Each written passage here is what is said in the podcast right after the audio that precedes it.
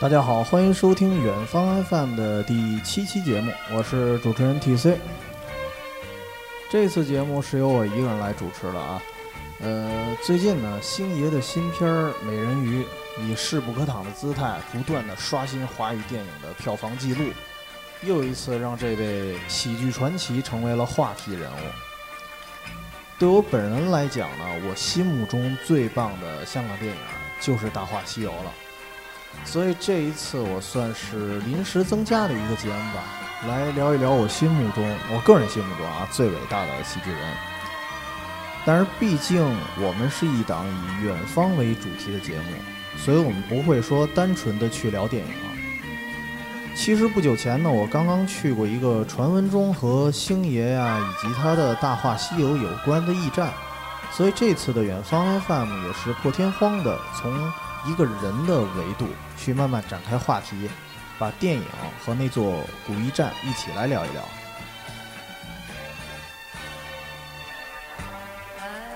但是这个毕竟我是一个人在做这期节目，所以很多话题来不及展开说。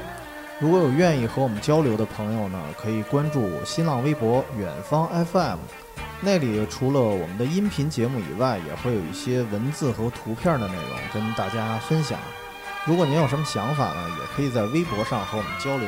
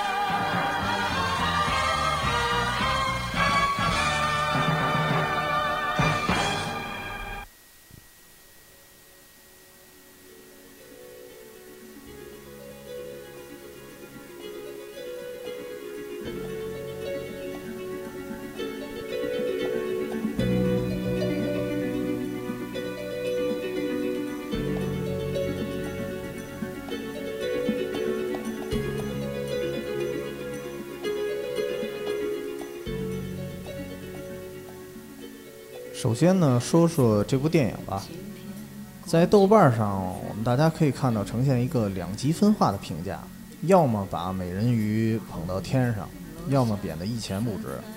在此，我只想说说我的一些理解，因为我个人对这部电影还是比较认可的。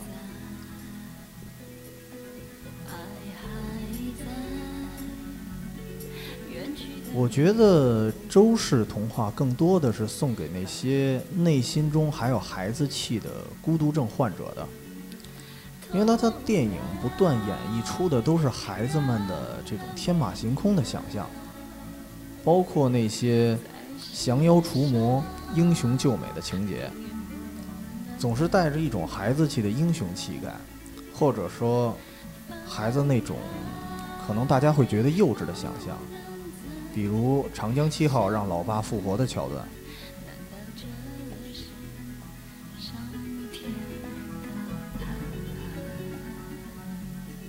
但是我想啊，如果一个人目睹过那个曾经保护着他的人的离去，他会明白长江七号其实一点儿也不荒谬，那只不过是一个无助的孩子最奢侈的想象。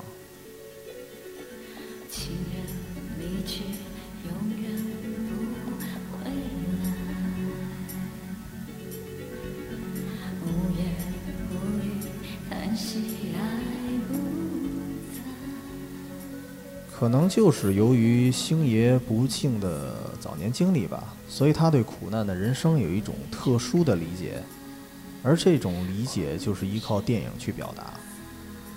我们可以从他电影的主人公的形象就可以看出来，无论是那种霸道总裁式的风光在外，还是小人物的穷困潦倒，他们这些主人公的内心其实都是寂寞的，都是像。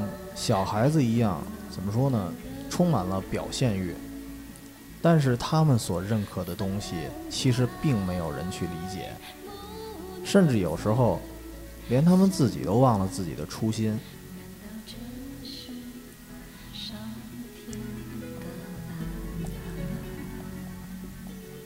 所以我们在看《美人鱼》的时候，邓超饰演的刘轩在路边吃着烤鸡，唱着八十年代的老歌的时候，他才会找到自己。也就是那一刻，他爱上了美人鱼。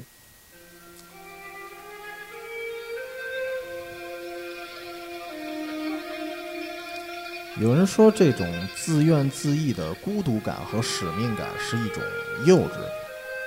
但是，我觉得，如果这真是幼稚的话，那玄奘想要解救人间疾苦的大爱，其实也是一种幼稚。星爷的孤独感体现最为极致的，我想还不是美人鱼，应该还是《大话西游》吧。到电影的最后，爱情终究属于西洋武士。至尊宝还是随着唐三藏去西天求取真经了，陪着他的是无尽的黄沙。我们听到美人鱼的电影中不断吟唱的那句“无敌是一种寂寞，无敌是一种空虚”，其实我觉得这是一种很极端的描述。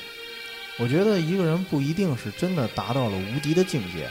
只要他在自己的路途中为之坚持，那种过程其实都是寂寞的。甚至有时候，我们的朋友、爱人以及亲人，他们都不会理解我们在坚持什么。所以，能遇见一个懂你的人，我觉得就像遇见一只美人鱼一样稀有。所以，我们也看到。周星驰迄今还是孑然一身，坚持着我们这些影迷都无法理解的梦想。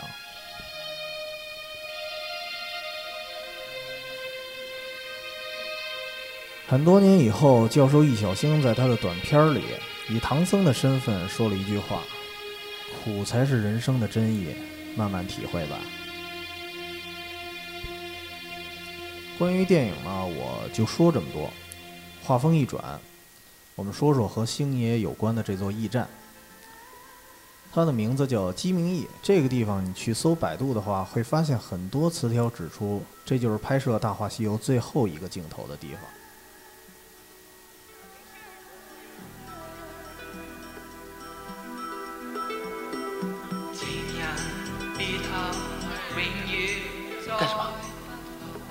好怪啊！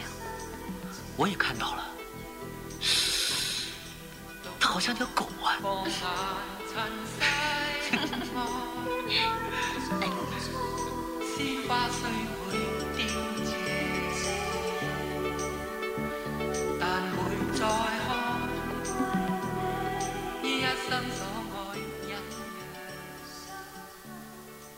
城墙上相拥的是夕阳武士和另一个紫霞，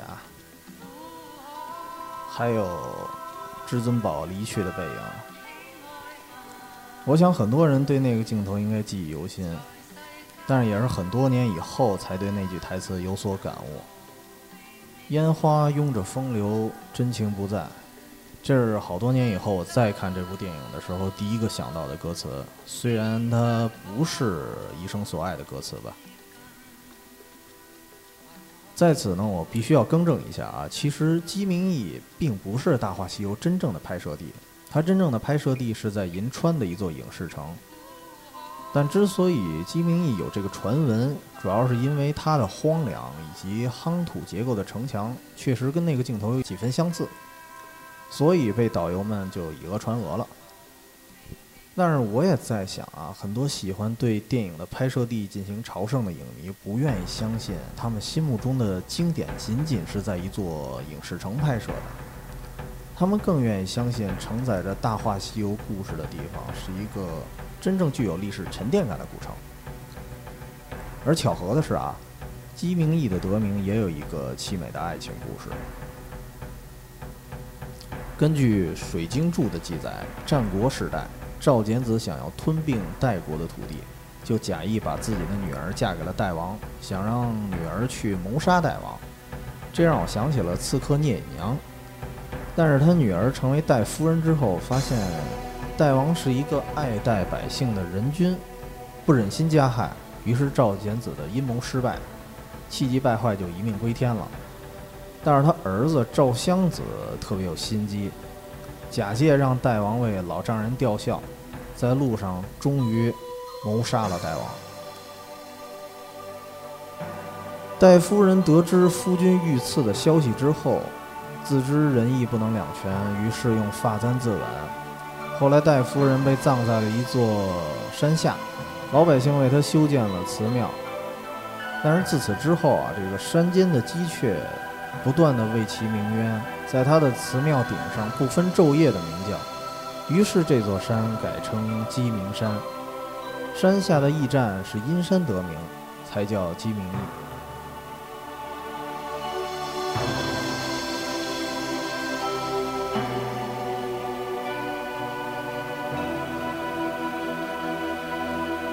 节目接近尾声了，大概的介绍一下鸡鸣驿吧。其实它并不大，从一座城墙一眼就能望到另一座城墙。但是麻雀虽小，五脏俱全。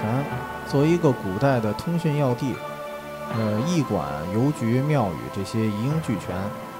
里面还有一间号称是慈禧太后西逃时候临时居住的一间小屋，但是我也分不清是真是假。说起来，鸡鸣驿离北京并不远，在河北怀来县的西北。有条件的朋友一定要在鸡鸣驿待到傍晚。当你看到夕阳下的门楼，你就不会奇怪为什么有那么多的人把鸡鸣驿和《大话西游》联系在一起了。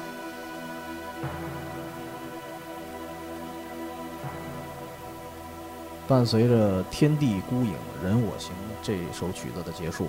我们今天的节目也结束了，下次节目再见。